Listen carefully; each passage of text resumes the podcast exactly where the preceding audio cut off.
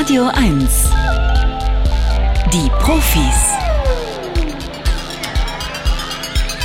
Mit Stefan Karkowski. Schön, dass Sie wieder dabei sind. Freue mich wirklich sehr, auch über die Post, die natürlich immer kommt. Danke dafür und verspreche jeden Samstag ein tolles Programm. Heute haben wir wirklich hochexplosive Themen. Zum Beispiel am Ende der Sendung fragen wir mal, als die NATO und die anderen, äh, als die verschiedenen Länder abgezogen sind aus Afghanistan vor einem Jahr, was haben die da eigentlich hinterlassen und was ist aus Afghanistan geworden? Nach einem Jahr, 13. August 2021 war es soweit. Und wir fragen heute mal nach, wie geht das jetzt? Vor allen Dingen fragen wir, sind die Taliban überhaupt in der Lage, dort eine Regierung zu bilden? Wir reden über das neue Infektionsschutzgesetz, das äh, der Gesundheitsminister gemeinsam mit dem Justizminister ausgeheckt hat, das der Bundestag noch beschließen muss.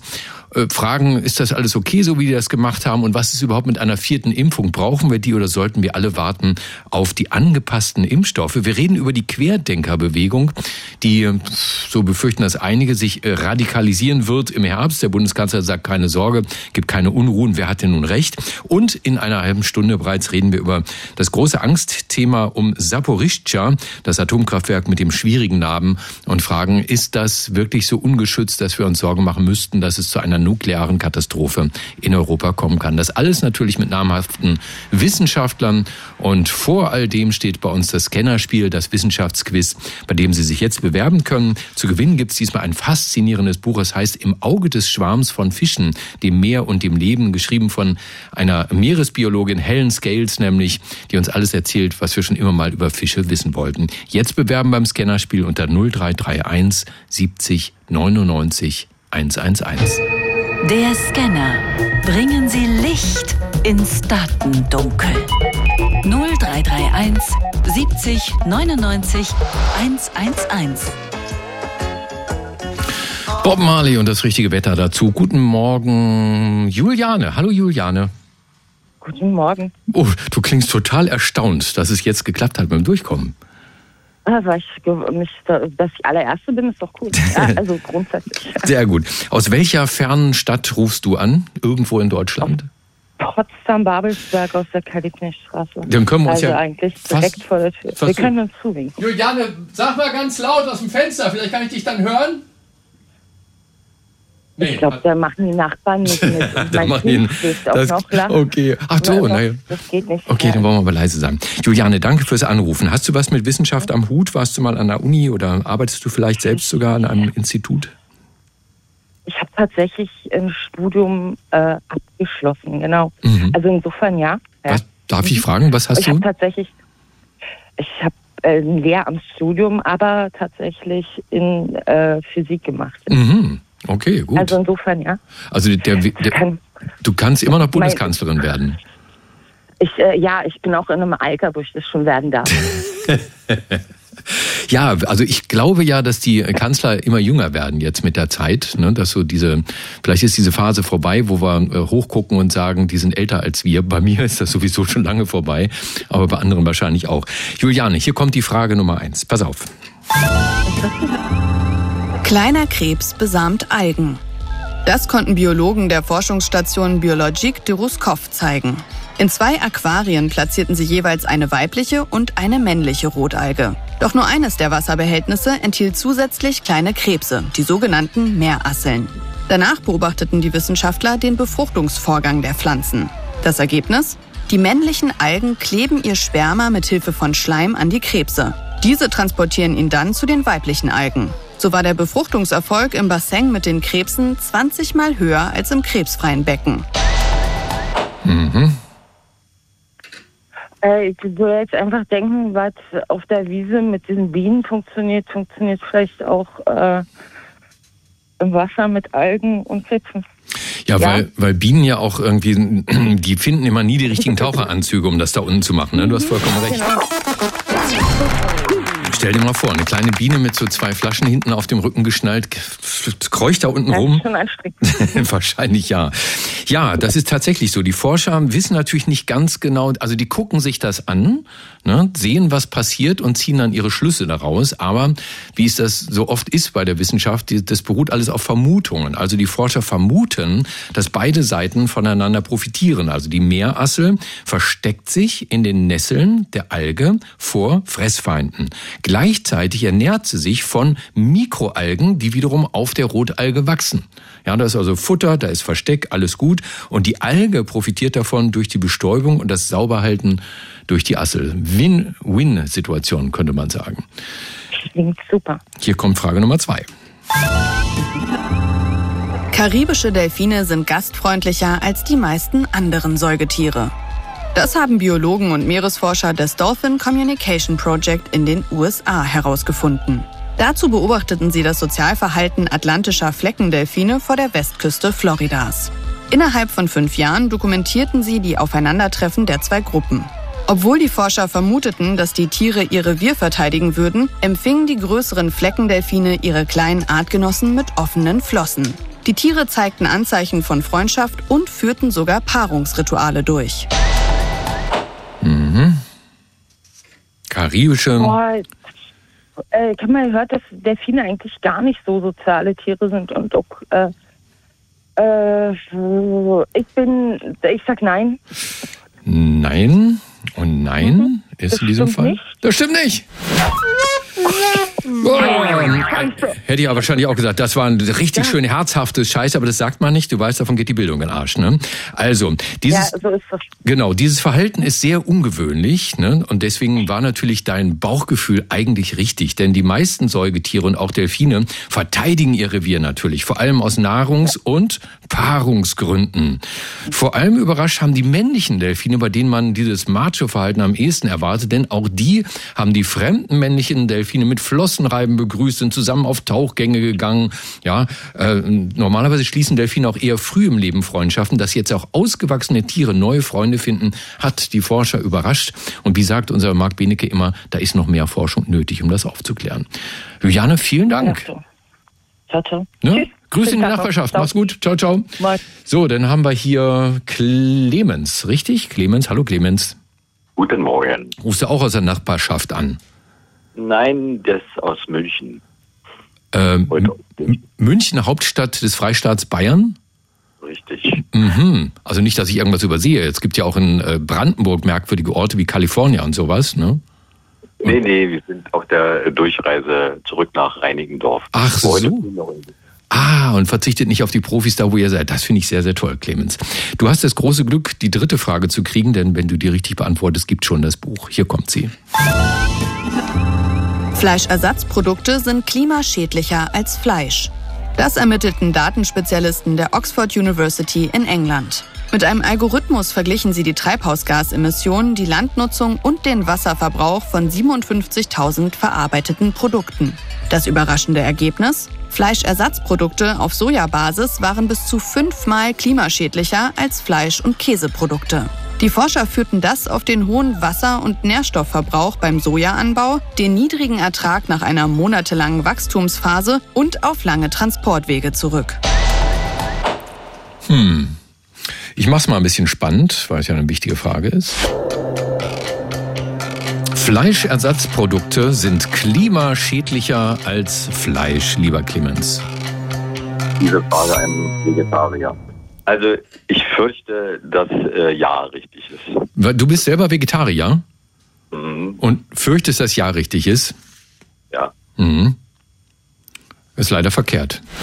Oder umgekehrt, für dich natürlich ist es absolut wunderbar, denn es ist genau andersrum. Die Klimabilanz von Fleischersatzprodukten ist bis zu fünfmal klimafreundlicher als die von Fleisch. Soja, äh, der für den menschlichen Konsum gedacht ist, verbraucht zwar wirklich Land und Wasser, aber bei der Fleischproduktion verbraucht sowohl der Futtermittelanbau als auch die Viehhaltung selbst extrem viel Land und Wasser. Am schlechtesten schnitt beispielsweise das getrocknete Rindfleischprodukt Beef Jerky ab. Clemens, wärst du Ui. dir nur treu geblieben, aber trotzdem danke fürs Mitspielen. Okay. Komm Ciao. gut, komm gut nach Reinickendorf, ne? Danke. Tschüss, tschüss.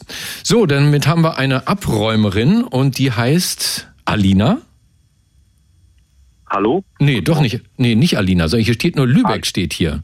Genau, Arlin. Alin, na wunderbar, das ist die, die Männlichkeitsform von Alina habe ich noch nie gehört, aber trotzdem spannend. Alin, herzlichen Glückwunsch. Ja, so ist das bei diesem Spiel. Äh, jemand, der gar nichts gemacht hat, gewinnt dann auf einmal ein ganz wunderbares Buch. Das heißt in diesem Fall Im Auge des Schwarms von Fischen, dem Meer und dem Leben. Originaltitel Eye of the Shoal, Bestseller. Autorin Helen Scales, Meeresbiologin. Gibt also nicht nur Antje Boetius, gibt auch Helen Scale. Äh, das Buch würde sie im Handel 375 Seiten kosten. Aber Aline, ich versuche dir das jetzt nochmal abzuluxen und zwar so. Der letzte Scan. Echte Profis gewinnen ein Jahresabo von Zeit, Wissen oder verlieren alles. Ne, die Regel folgendermaßen, kannst jetzt aufhören zu spielen, das ist das Buch deins. Wenn du allerdings noch eine Frage willst, könntest du noch ein Abo dazu holen oder beides verlieren. Ich bin ein Zocker. Also noch eine Frage, hier kommt sie. Schizophrenie verändert das Gehirn ähnlich wie Demenz. Das zeigt ein Psychiater vom Max-Planck-Institut in München. Mit MRT-Aufnahmen von 1870 Personen trainierten die Forscher eine Software dazu, typische Gehirnmuster der beiden Krankheiten zu erkennen. Diese wandten sie dann auf die MRT-Scans der jeweils anderen Krankheit an.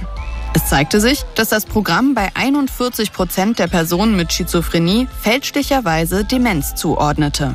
Die Krankheitsbilder ähneln sich also nicht nur in Symptomen wie Halluzinationen und Wahnvorstellungen, auch die Gehirnstrukturen sind verblüffend ähnlich. Mhm.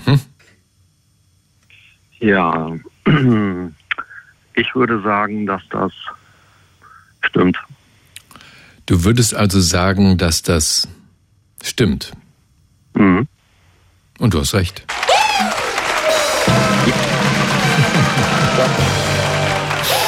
Ja, nicht verzockt, Aline. Also diese extreme Ähnlichkeit äh, stellt Psychiater, Psychologen und Ärzte regelmäßig vor Herausforderungen, denn die Gefahr für falsche Diagnosen ist dadurch höher. Ne? Also welche von den Krankheiten ist es denn nun? Weil beides sieht gleich aus. Und durch den neuen Algorithmus hoffen sie jetzt auf präzisere Diagnosen.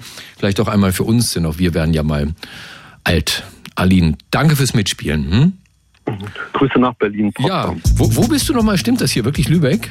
Lübeck, genau. Wahnsinn. Berliner seit ähm, ja, fast äh, 20 Jahren. Okay, dann äh, isst mal ein schönes Stück Marzipan für mich mit, ne? So mache ich. Und vor allen Dingen ganz wichtig, jetzt nicht auflegen. Schönes Wochenende, Aline. Danke euch. Mach's auch. gut. Ciao, ciao. Ich finde ja, das haben die Atomfreunde wirklich sehr clever gemacht. Ja, den Menschen eingeredet, Atomkraftwerke könnten unsere Heizungsprobleme im Winter lösen. Wie denn? Mit Strom? Ich meine, Wärme produzieren AKWs nämlich nicht. Und mit Strom zu heizen, ja, davon raten alle ab.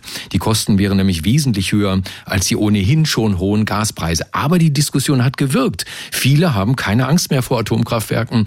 Laut dem neuesten ZDF-Umfrage äh, heißt es, äh, 65 Prozent aller Deutschen stellen sich vor, dass es einfach wäre und dass es möglich wäre und dass es sinnvoll wäre, die Atomkraftwerke in Deutschland, die letzten drei, einfach weiterlaufen zu lassen.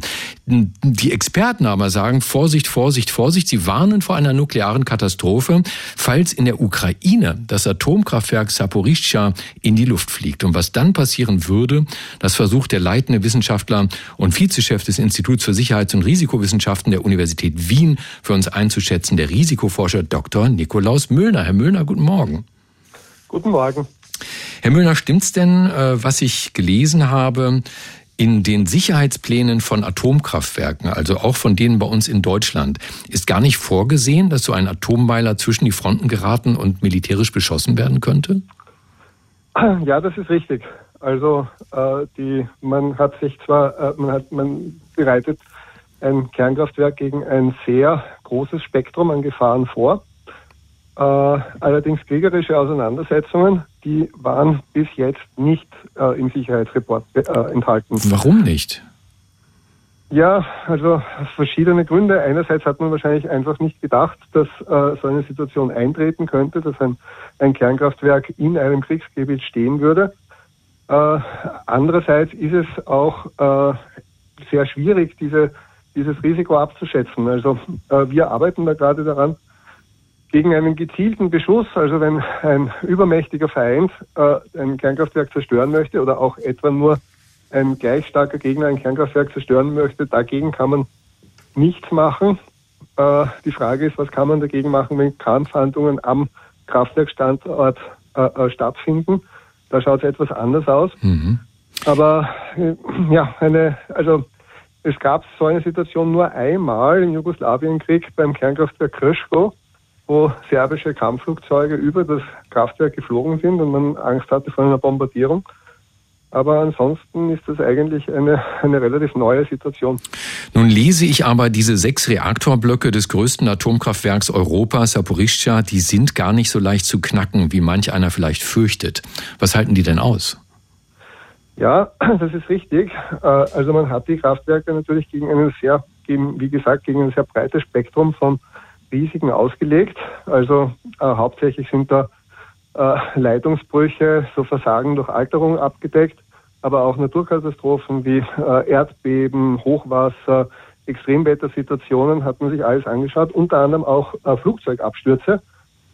Und das ist ein etwas älterer Reaktor, der äh, hat nicht die, also ist nicht gegen große Passagierflugzeuge äh, ausgelegt, aber gegen kleine Militärmaschinen ist das das Containment, das, äh, in dem sich der Primärkreislauf befindet, ausgelegt. Also wenn auch mal so eine, so eine Rakete sich verirrt, egal von welcher Seite die nun kommt, also eine von diesen Raketen, von denen wir sehen, dass sie Wohnhäuser zerstören kann, das AKW wäre dann immer noch sicher? Eine Rakete gerade nicht. Ja, also ein, ein Raketenangriff, der würde das Containment zerstören und vernichten, aber äh, Artilleriegeschosse, also äh, Artilleriebeschuss oder äh, so äh, Panzergranaten, also die würden, die würden vom äh, Containment, da gäbe es eine, eine, eine Absplitterung an der Außenstelle.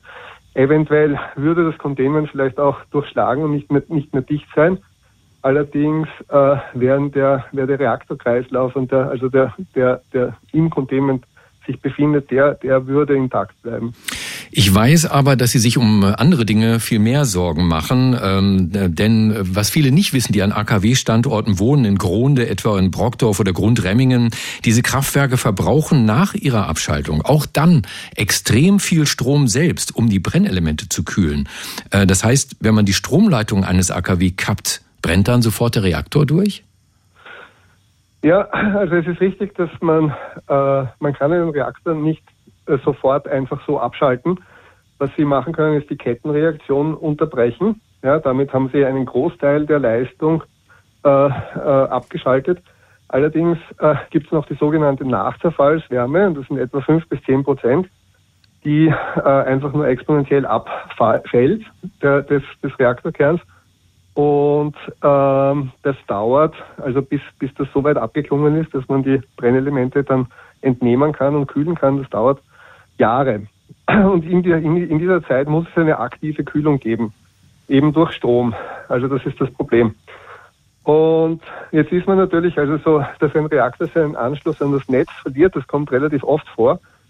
Und deshalb hat man normalerweise mehrere, mehrere Stufen der, der, der Verteidigung hier. Und die, äh, das Kernkraftwerk in Saporischia hat pro Block drei Notstromaggregate wobei eines von diesen dreien ausreicht, um den Strom zur Verfügung zu stellen, den, die, den der Block braucht. Jetzt muss man aber dazu sagen, das ist eben diese ganze Infrastruktur, die ist nicht für äh, Kriegssituationen gemacht. Also das heißt, da ist niemand systematisch durchgegangen und hat sich überlegt, funktionieren diese Notstromaggregate auch noch, wenn das Kraftwerk äh, von, mit, mit Artilleriegranaten beschossen wird. Also das heißt, das wäre dann, das ist, das ist eine eine, eine, eine sehr gefährliche Situation. Die Ukraine befürchtet ja nun, wenn die Russen, die das AKW besetzt haben, alle Stromleitungen ins ukrainische Netz kappen, um den Strom anschließend ins russische Netz zu liefern, dann könnte es gefährlich werden. Glauben Sie das auch? Ja, das ist, das ist sicher der Fall, also das ist, das ist sicher richtig. Äh, je mehr Anschlüsse an das externe Netz ich habe, desto sicherer ist meine, äh, ist mein, mein Netzanschluss gewährleistet. Wenn ich alle meine Anschlüsse ans externe Netz äh, verlieren sollte, dann bin ich eben im sogenannten Notstromfall. Dann müssen die Notstromaggregate hochfahren und den Strom zur Verfügung stellen. Und die sind eigentlich nicht für Dauerbetrieb ausgelegt. Also da ist nicht der Gedanke gewesen, dass man permanent den Netzanschluss ersetzt, sondern da ist der Gedanke gewesen, dass man den äh, äh, überbrückt, die Zeit überbrückt, bis man den Netzanschluss wieder herstellen kann. Mhm. Also Herr Müllner, also mit der Bitte um eine kurze Antwort. Äh, Sie als Risikoforscher, wie groß sind Ihre Sorgen gerade? Ja, also ich, ich halte das schon für eine sehr gefährliche Situation in der, in der Ukraine. Und das sagt der leitende Wissenschaftler und Vizechef des Instituts für Sicherheits- und Risikowissenschaften der Uni Wien, der Risikoforscher Dr. Nikolaus Müllner. Herr Müllner, danke für das Gespräch bei den Profis auf Radio 1. Sehr gerne. Haben Sie das gehört, was Olaf Scholz gesagt hat in seiner Sommerpressekonferenz? Der Bundeskanzler hat da was gesagt mit Blick auf einen möglicherweise kalten Herbst und explodierende Energiepreisen. Ich zitiere ihn jetzt mal. Er sagt nämlich, nein, ich glaube nicht, dass es in diesem Land zu Unruhen kommen wird. Und zwar deshalb, weil Deutschland ein Sozialstaat ist, der klar sagt, dass wir niemanden alleine lassen werden. Zitat Ende. Also, Unruhe wegen hoher Energiekosten wird mit noch mehr Entlastungspaketen gekontert. Das war die Aussage, äh, auch wenn Finanzminister Lindner dann wahrscheinlich wieder Gratismentalitäten monieren wird. Mich hat das beruhigt den Sozialpsychologen Professor Dr. Andreas Zick nicht. Er leitet das Institut für interdisziplinäre Konflikt- und Gewaltforschung der Universität Bielefeld. Herr Zick, guten Morgen. Guten Morgen, Herr Karkowski. Was glauben Sie denn, was im Herbst und Winter auf uns zukommt in Sachen Gewalt gegen den Staat? Naja, es geht ja nicht nur um Gewalt gegen den Staat, auch, da geht es auch drum, es geht gegen, äh, um Gewalt gegen Personen, es geht um Gewalt gegen Politikerinnen und Politiker, gegen Medienschaffende. Ähm, ich wäre nicht so beruhigt. Warum? Wir haben verschiedene Datenquellen, die darauf hinweisen, dass es unruhiger wird. Erstens in den sozialen Netzwerken. Wir haben weiterhin dort starke, sich vom Staat wegbewegende Szenen, die kommen aus den Corona-Protesten. Zweitens, wir haben äh, gewaltbereiten Rechtsextremismus, der so gewaltbereit war wie noch nie in den letzten äh, Jahren. Darauf deuten die Zahlen hin. Auch die Hellfeldzahlen, die ja vom Bundeskriminalamt kommen.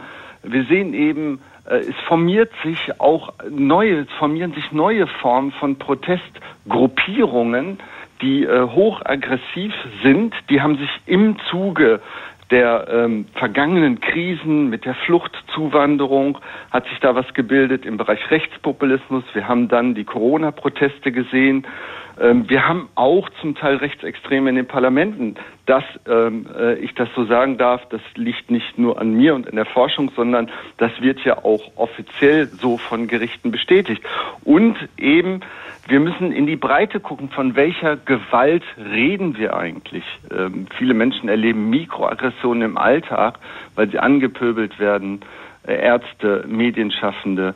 Also es gibt viele Indikatoren und viele Hinweise, dass wir doch eine starke Szene haben an Menschen, die miteinander verbunden sind, die eine Protestidentität gebildet haben, mhm. die sich eindeutig auch gegen Maßnahmen des Staates richten. Wenn das jetzt alles schon da ist und absehbar, worauf warten die dann noch? Oder anders gefragt, warum glauben Sie, dass es erst im Herbst oder Winter zu Ausbrüchen kommt? Na, es, Protestszenen brauchen immer so einen Anlass. Protestszenen hatten, die Corona-Proteste hatten jetzt ein ganz klares Ziel. Das waren eben die Corona-Regeln. Als die Corona-Regeln dann sich ähm, als die ähm, runtergefahren wurden, äh, als das Land geöffnet wurde, jetzt gerade im Sommer. Es ist ja so, als hätten wir diese Corona-Regeln nicht mehr. Da wird die Szene ruhiger. Ähm, die Szene hat sich dann auch auf die Bundestagswahl konzentriert, hat äh, abgewartet. Querdenken ist ja sogar bei der Wahl angetreten. Die Szene hat dann eine, einen Führungsstreit gehabt, also die große Führungsperson der Querdenken-Szene äh, ist in Haft, da gibt es Führungsstreit. Wir sind in so einem, was wir sagen, ähm, ein Moratorium, eine Zwischenphase zwischen den sehr heißen Protesten. Es sind mehrere tausend Menschen im letzten Jahr auf die Straße gegangen. Das dürfen wir nicht vergessen. Und die sind im Netz alle noch da und gut miteinander verbunden. Und die diskutieren gerade, was kommt im Herbst. Und jetzt hören wir eben aus Re Regierung und wir hören, viele Menschen diskutieren das.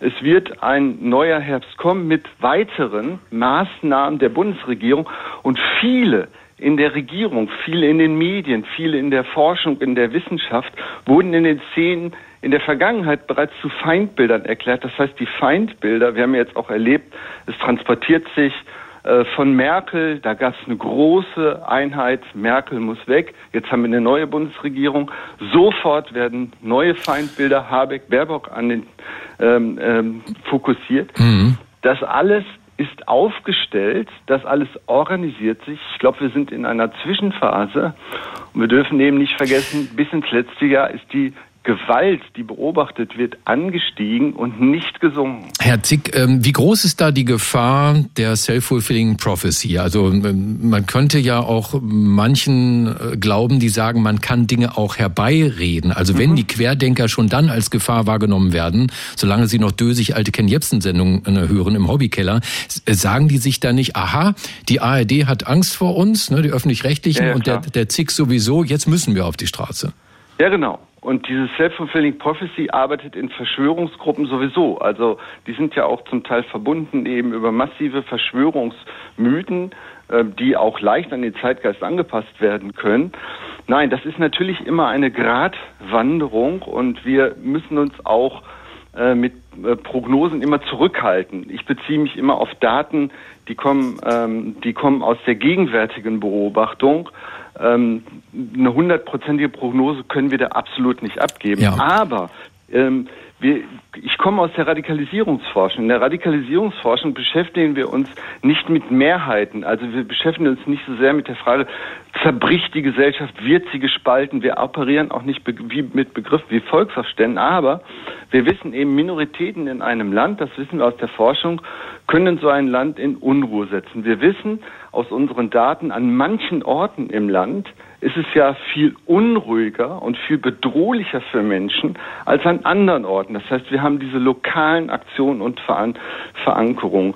Und ähm, wir wissen aus der Forschung auch, extrem und radikal orientierte Gruppen und Menschen mögen eins nicht, das ist Analyse und Aufklärung und sichtbar machen, was sind die Mechanismen von Propaganda und Populismus. Das sagt der Sozialpsychologe und Konfliktforscher Professor Dr. Andreas Zick von der Uni Bielefeld. Herr Zick, danke, dass Sie bei uns waren bei den Profis auf Radio 1. Schönes Wochenende noch. Ich danke Ihnen. Tschüss. Wie ist das? Haben Sie auch die Erfahrung gemacht, dass diesen Sommer jede Menge Freunde und Verwandte mit Corona aus dem Urlaub zurückgekommen sind? Also Souvenir, das keiner braucht. Klar, ja, ich weiß, viele nur mit Sommergrippe. Ne? Entschuldigung, denn wer sich nicht testen lässt, muss auch nicht in Quarantäne. Clever.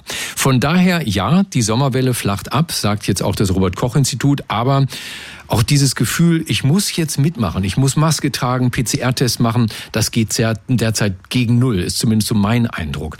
Immerhin haben sich der Humanmediziner Karl Lauterbach, SPD, und der Rechtsanwalt Marco Buschmann, FDP, auf ein neues Infektionsschutzgesetz geeinigt. Der Gesundheitsminister interessiert an unserer Gesundheit, der Justizminister interessiert an unseren Freiheitsrechten. Was dabei rauskam, das soll der Immunologe Professor Dr. Carsten Watzel für uns beurteilen vom Leibniz-Institut Institut für Arbeitsforschung an der TU Dortmund. Herr Batzel, guten Morgen. Schönen guten Morgen.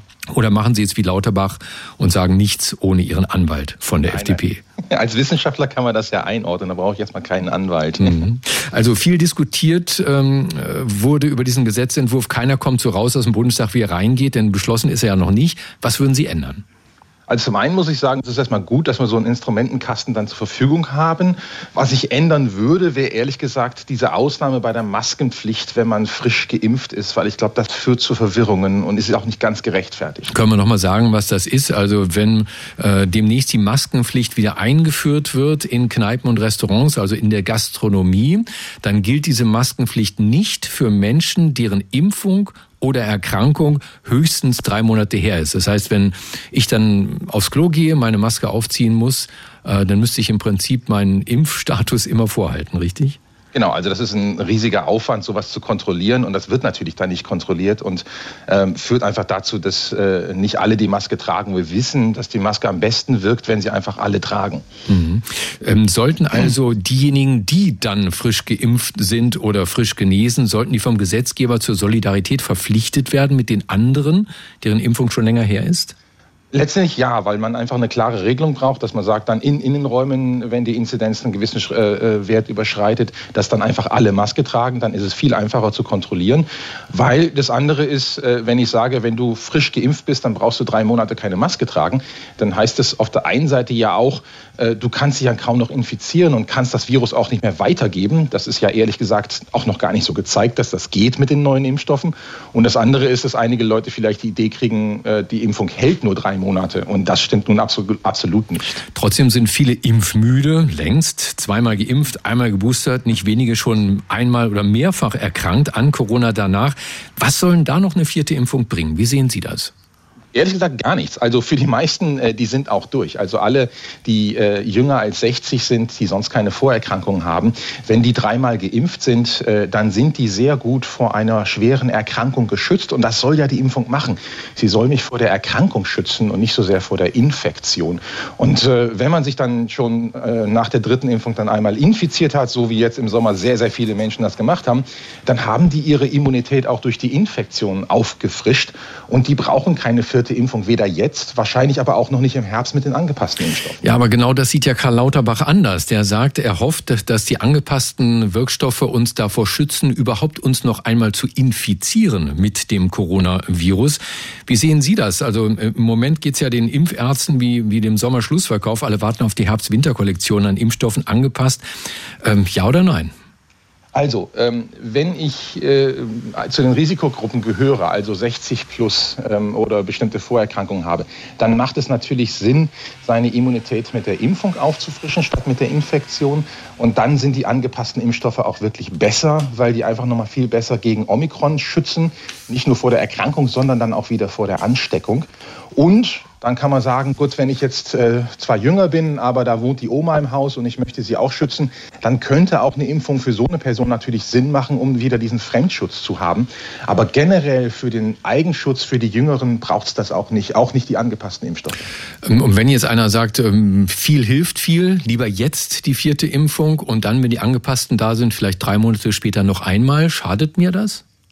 Also äh, mit diesen Abständen schadet das nicht. Auch zum jetzigen Zeitpunkt mit den jetzigen Impfstoffen würde eine vierte Impfung meinen Schutz nochmal verstärken. Frage ist immer, ob es das dann braucht. Das einzige Problem, was ich damit habe, ist, wie Sie schon sagen, man sollte ja ein bisschen Abstand haben und das ist nicht unbedingt nur drei, ist wahrscheinlich eher sechs Monate, bevor man dann einen angepassten Impfstoff bekommt. Das heißt, wenn ich mich jetzt impfen lasse mit den alten Impfstoffen, dann könnte ich mich erst so Mitte Februar mit den angepassten Impfstoffen impfen lassen und dann ist die Winterwelle wahrscheinlich schon wieder am Abebben. Mhm. Auch Sie benutzen häufig, was ich gut finde, natürlich eher so Worte wie wahrscheinlich und vermutlich. So ganz sicher ist die Datenlage Datenlage also immer noch nicht. Nein, ich meine, wir, wir, wissen, dass das Virus äh, immer noch für Überraschungen gut ist. Ich wäre auch sehr überrascht, wenn BA5 die letzte Variante ist, die das Virus je hervorgebracht hat. Von daher ist es alles natürlich unter Annahme, dass im Herbst immer noch äh, BA5 oder eine ähnliche Variante vorherrschend ist. Wenn das Virus uns mal wieder überrascht, dann könnte das natürlich auch mal wieder anders aussehen. Sagt der Immunologe Professor Dr. Carsten Watzel vom Leibniz-Institut für Arbeitsforschung an der TU Dortmund. Herr Watzel, die Profis auf Radio 1 sagen Dank für das Gespräch und Ihnen ein schönes und gesundes Wochenende. Danke Ihnen auch. Ich gebe Ihnen mal einen kleinen Überblick über die Themen, die wir heute schon hatten. Also es ging los mit der Sorge um das Atomkraftwerk Saporischschja, von den Russen besetzt, in der Ukraine, größte Atomkraftwerk Europas. Wenn da der Strom ausfällt, wer kühlt dann die Brennelemente? Das könnte gefährlich werden, hat uns hier ein Risikoforscher erzählt. Dann Andreas Zick war hier, der berühmte Konfliktforscher, der sagte, die Querdenkerbewegung radikalisiert sich gerade, könnte sein, dass wir einen heißen Herbst, heißen Winter kriegen. Und dann Carsten Watzel, der Immunologe, der sagt, na ja, also man, man muss schon damit rechnen, dass es eine äh, Herbst- und Winterwelle gibt von Corona. Und äh, bei Impfungen empfiehlt er allerdings eher nur die vierte Impfung für Risikogruppen. Das immerhin keine so ganz schlechte Nachricht. So, und jetzt kommt ja eine Studie auf meinen Tisch äh, von der Cambridge University, maßgeblich, aber eine internationale Studie, Climate Endgame, Exploring Catastrophic Climate Change Scenarios. Da geht es vor allem um die Frage, welche Szenarien des Klimawandels gibt es, die eine Ausrottung der Menschheit führen würden. Dann müssten wir uns ja um all diesen Kleinkram vorher keine Sorgen mehr machen. Und diese Studie genau gelesen hat jemand, der ohnehin schon immer schwarz trägt. Er ist Mitglied des Komitees des IG Nobelpreises für kuriose wissenschaftliche Forschungen, Vorsitzender der Deutschen Dracula-Gesellschaft und der bekannteste Kriminalbiologe der Welt. Dr. Marc Benecke, live auf Radio 1, die Profis. Ja, lieber Marc, äh, falls es das letzte Mal ist, dass wir uns heute sprechen, ja, man weiß es ja nicht, bei dem, was alles passiert. Schön, dass du noch mal bei uns bist. Ja, es ist mir eine große Freude. Seit 22 Jahren, jeden Samstagmorgen, bin ich natürlich stets äh, für euch und dich äh, bereit.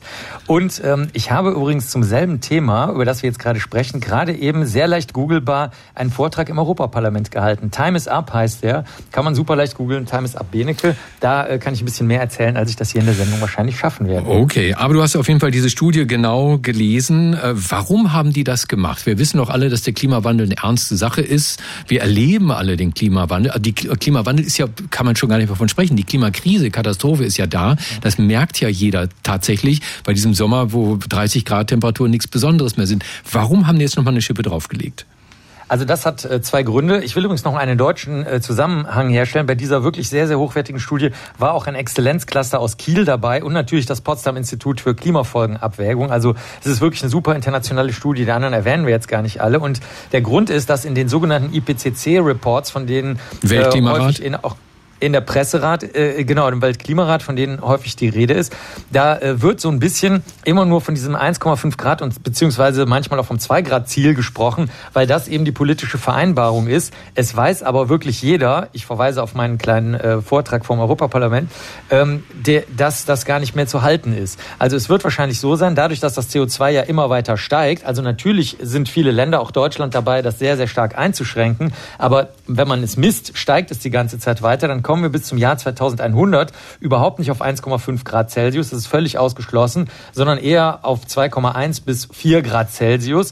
Und selbst wenn wir bis 2030 ähm, diese ganzen Klimamaßnahmen umsetzen würden, was aber auf gar keinen Fall passieren würde. Selbst dann wäre man bei 2,5 Grad Celsius bis 2100. Und damit sind wir in dem Bereich, der mit dem Wort, und das ist jetzt das, was die Studie gerne mal klären würde, katastrophal betitelt wird. Es ist nämlich so, dass die Menschheit, dass sie komplett äh, völlig ausgerottet wird, wenn man so möchte, nach ihrer sehr, sehr, sehr langen Geschichte. Das würde vielleicht erst bei einem, Neu bei einem Anstieg von 9 Grad Celsius passieren. Aber diese ganzen kleinen ähm, Kaskaden, also diese kleinen Punkte, die wie bei einer Weltwirtschaftskrise, die sich ja auch immer örtlich zunächst mal entwickelt und dann über die ganze Welt verbreitet, die können natürlich lange vorher auftreten. Und das wäre zum Beispiel, ähm, dass äh, die, der Meeresspiegel steigt, das wissen natürlich alle. Und dann bis 2050 zum Beispiel Hamburg, Bremen, ähm, Rotterdam, Amsterdam und so weiter liegen ja dann schon unter dem Meeresspiegel bis dahin auf jeden Fall. Von Bangladesch jetzt mal gar nicht zu reden. Moment, das also nicht, dass jemand jetzt Panik kriegt und seine Ferienwohnung in Hamburg verkauft. Das ist für den Fall, dass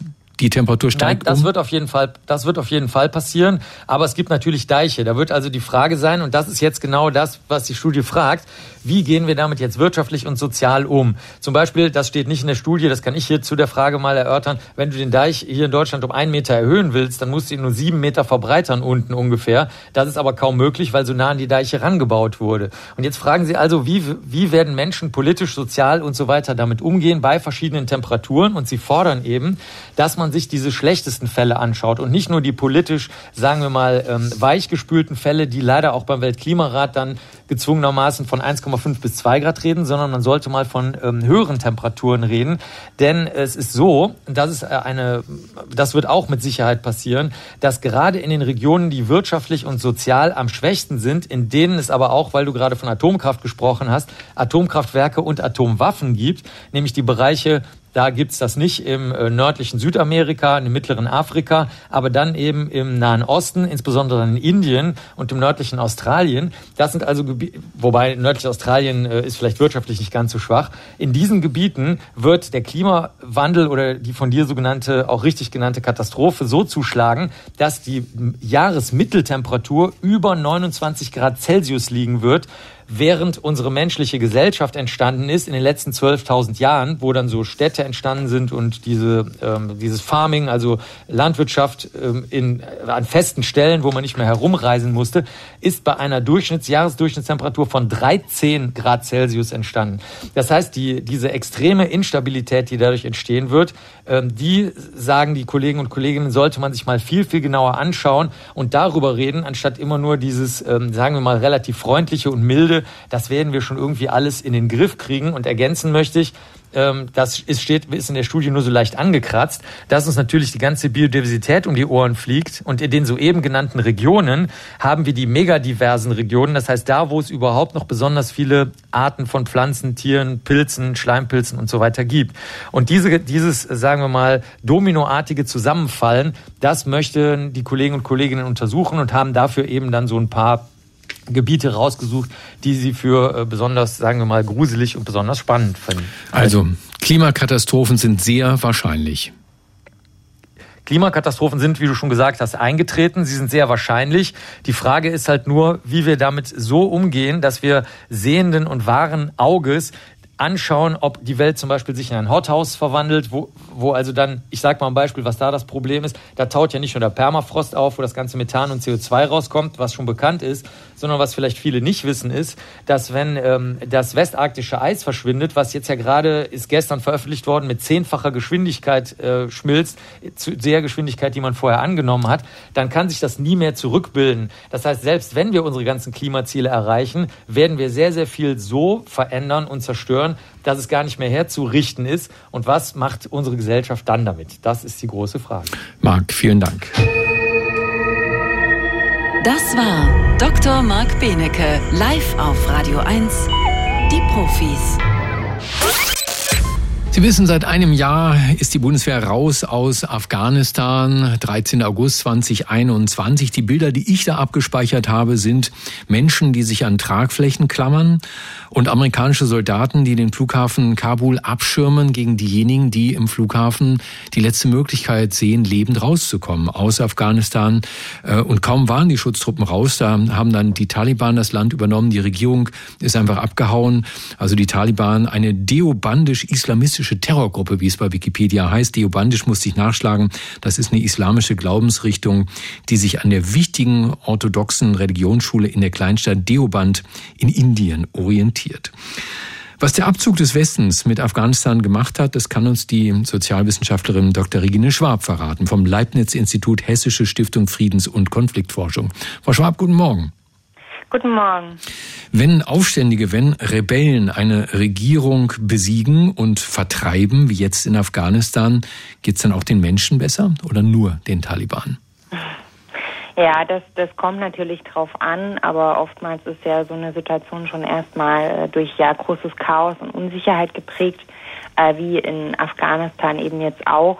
Und jetzt kann man definitiv sagen, den normalen Menschen geht es jetzt viel schlechter, weil halt eine katastrophale humanitäre Lage herrscht in Afghanistan, die aber größtenteils eben äh, wirtschaftliche Gründe hat. Also das Wirtschaftssystem in Afghanistan ist komplett zusammengebrochen. Damit geht es eben auch den Menschen sehr schlecht und eben viel schlechter. Aber es gibt auch Profiteure? Es gibt auch Profiteure natürlich und das sind aber in erster Linie ähm, die Taliban und eben Akteure, die mit den Taliban zu tun haben und eben auch in der Verwaltung eingesetzt sind und in der Regierung natürlich und ja, ihre Verbündeten. Rebellen müssen immer nur eine Seite vertreten und gegen alle anderen kämpfen, weswegen ja viele voller Panik dachten, jetzt wird abgerechnet. 13. August 2021, auch die deutschen Ortskräfte hatten natürlich Angst, jetzt geht es ihnen an den Kragen. Ähm, wie ist denn die Bilanz nach einem Jahr? Haben die Taliban viele Gegner eingesperrt oder ermordet? Ja, also die, die Bilanz ist, ist schon sehr erschreckend. Also die Taliban geht schon eben nach wie vor sehr brutal gegen Gegner vor, ähm, auch innerhalb der eigenen Reihen eben teilweise. Ähm, genau, also viele der Ortskräfte sind ja, haben ja versucht, auch das Land zu verlassen und da ist ja auch eigentlich der Westen, Deutschland auch, aber die USA eben auch in der Verantwortung auch die Ortskräfte aufzunehmen, was ja ähm, eben gar nicht bis sehr schlecht äh, leider funktioniert hat bis jetzt.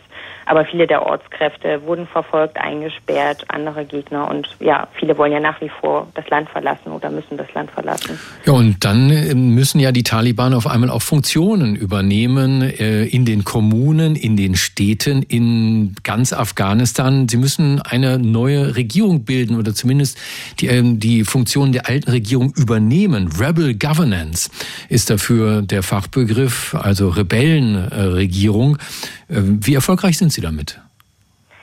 Ähm, also es ist ganz interessant, dass sie jetzt eigentlich damit weniger erfolgreich sind als noch vor 2021. Äh, also bis äh, zum August 2021 äh, oder auch einige Zeit davor hatten sie ja sozusagen also die Taliban als Feindbild die Regierung und man konnte sich eben immer mit der Regierung vergleichen. Und da muss man wirklich sagen, dass die Taliban in äh, von ihnen kontrollierten Gebieten, aber auch in sogar in Gebieten, wo sie nur zum Teil am Tage präsent waren oder nur teilweise präsent, äh, präsent waren, wirklich ähm, effiziente Strukturen aufgebaut haben, was eben Sicherheitskräfte angeht, Polizei, was vor allem das Gerichtswesen und die Judikative angeht, teilweise eben auch das Wirtschaftssystem. Also die haben da wirklich teilweise ein beeindruckendes Staatssystem aufgebaut, äh, rein, rein formell und administrativ, natürlich mit den entsprechenden Werten oder, oder ja, mit der Ideologie, die die Taliban vertritt. Allerdings jetzt, wenn man das eben vergleicht, jetzt wo die Regierung äh, gefallen ist und jetzt wo die Taliban an der Regierung sind, da scheint es doch viel, viel schwieriger zu sein. Und ähm, jetzt ähm, ist sozusagen ja eigentlich die ähm, Performance der Taliban viel, viel schlechter in diesen Bereichen, weil sie jetzt auf einmal eben wirklich dieses Land regieren müssen, dieses riesige Land auch mit diesen ganzen unterschiedlichen Gruppen. Und das ähm, scheint doch sehr viel schwerer zu sein, als das vielleicht auch die Taliban erwartet haben. Und jetzt ähm, kann man sich ja auch mit niemandem mehr vergleichen. Also jetzt wird ja nur die Regierung, die Taliban werden an sich selbst gemessen und nicht mehr an einer Regierung, die vorher mhm. sozusagen das Feindbild war. Wie genau wird diese Performance gemessen? Was sind das für Punkte? Kriminalität nehme ich an? Genau, also man kann da so ein paar ähm, Eckpfeiler nennen und ich meine, über die wirtschaftliche Situation bzw. die humanitäre Lage hatten wir ja schon kurz gesprochen. Das ist eben, also die, die humanitäre Lage in Afghanistan, dass die so katastrophal ist, das ist wirklich hauptsächlich auf die wirtschaftliche Situation zurückzuführen wo äh, sozusagen äh, ja auch man vielleicht nur teilweise die, Afghan äh, die, die Taliban dafür verantwortlich machen kann, denn das kommt ja durch die internationalen Sanktionen zustande, dass die Wirtschaft komplett zusammengebrochen ist, das Bankensystem komplett zusammengebrochen ist. Das heißt also, hier ist die Performance sozusagen sehr schlecht. Ähm, aber man kann sich auch einfach sowas wie eben die Sicherheitslage anschauen und also Sicherheit ist ja jetzt erstmal auch ein, ein großer Begriff, also natürlich irgendwie militärische Sicherheit, ähm, das Gegenteil von, von bewaffneten Konflikt ähm, oder auch menschliche Sicherheit. Ähm, und da ist es durchaus verschieden. Also wenn man sich sozusagen rein die militärische Sicherheit anschaut, ähm, also das ähm, das Fehlen von oder das Zurückgehen zumindest des bewaffneten Konfliktes, das hat tatsächlich seit Ende 2020, äh, 21 nachgelassen. Also es ist jetzt doch das Land ähm, so etwas äh, befriedet worden durch den Sieg der Taliban. Und ähm, es gibt eigentlich nur wenig Widerstand. Also einmal eben durch diesen lokalen Zweig des Islamischen Staates und dann durch Gruppen, die auch der Regierung ähm, äh, angehört haben. Also es ist heute auf dieser rein militärischen Ebene auf dieser äh, wirklich bewaffneten Konfliktebene mhm. friedlicher als noch vor einem Jahr. Allerdings, wenn wir uns eben die Situation der Menschen, also wirklich die menschliche Sicherheit anschauen, dann sieht es eben sehr schlecht aus, vor allem für die ähm, ethnischen und religiösen Minderheiten, weil es ja regelmäßig Anschläge äh, gegen diese Gruppen gibt, die ähm, äh, wahrscheinlich hauptsächlich von dem lokalen Zweck des IS verübt werden. Ähm, Gerade jetzt im August, also vor wenigen Tagen, ist wohl wieder ein schlimmer Anschlag in, in Kabul passiert. Und da kann die Taliban eben anscheinend auch nicht, was sie ja als Regierung auch machen müsste, diese Menschen schützen. Also diese Menschen sind sozusagen in Gefahr. Frau Schwab, wir hatten schon so unglaublich viele schlechte Nachrichten in dieser Sendung. Deswegen lege ich meine ganze Hoffnung in die letzte Frage. Glauben Sie, die Taliban sind lernfähig? Kann da noch was draus werden? Oder sehen Sie die Zukunft Afghanistans düster? Ähm, also äh, aus meiner Forschung zu ähm, diesen ähm, bewaffneten Gruppen und eben auch ideologischen und islamistischen Gruppen würde ich schon sagen, dass diese Gruppen lernfähig sind und die Taliban hat auch wirklich, äh, die sind ja lange in Afghanistan schon präsent, hat auch durchaus äh, bewiesen, dass sie da auch ähm, sich bewegen kann an gewissen Punkten. Vielleicht nicht ähm, was den Kern der Ideologie angeht, aber sie waren schon in der Lage, Zugeständnisse auch an die lokale Bevölkerung zu machen, die sie ja im Endeffekt irgendwie regieren wollen. Allerdings, seitdem sie an der Macht sind, ähm, habe ich eigentlich leider wenig davon gesehen, ähm, weil sie aber eben auch in einer sehr komplexen Lage sind, weil sie auch sozusagen ihre ähm, Verbündeten die ja teilweise noch extremistischer sind als die Taliban, irgendwie befriedigen müssen. Ähm, und ähm, also leider habe ich von dieser Lernfähigkeit ähm, seitdem sie die Macht übernommen haben, nicht so viel gesehen, aber ich bin sicher, dass sie auch mit der internationalen Gemeinschaft irgendwelche Zugeständnisse machen werden müssen und ähm, einfach um das Leid der Menschen zu lindern und ja, also ich hoffe, dass die, ähm, dass die Lage sich verbessert und habe da auch einen gewissen Optimismus. Sagt die Sozialwissenschaftlerin Dr. Regine Schwab vom Leibniz-Institut Hessische Stiftung Friedens- und Konfliktforschung. Frau Schwab, danke dafür und Ihnen trotz alledem ein schönes Wochenende. Vielen Dank, Ihnen auch. Radio 1. Marias Haushaltstipps. Der Farbgeruch in frisch gestrichenen Räumen verschwindet ganz schnell, wenn man mehrere Schalen mit Salz aufstellt. Das Salz bindet den Geruch wirksam, sollte aber anschließend nicht mehr zum Kochen verwendet werden. Radio 1. Die Profis. Mit Stefan Karkowski.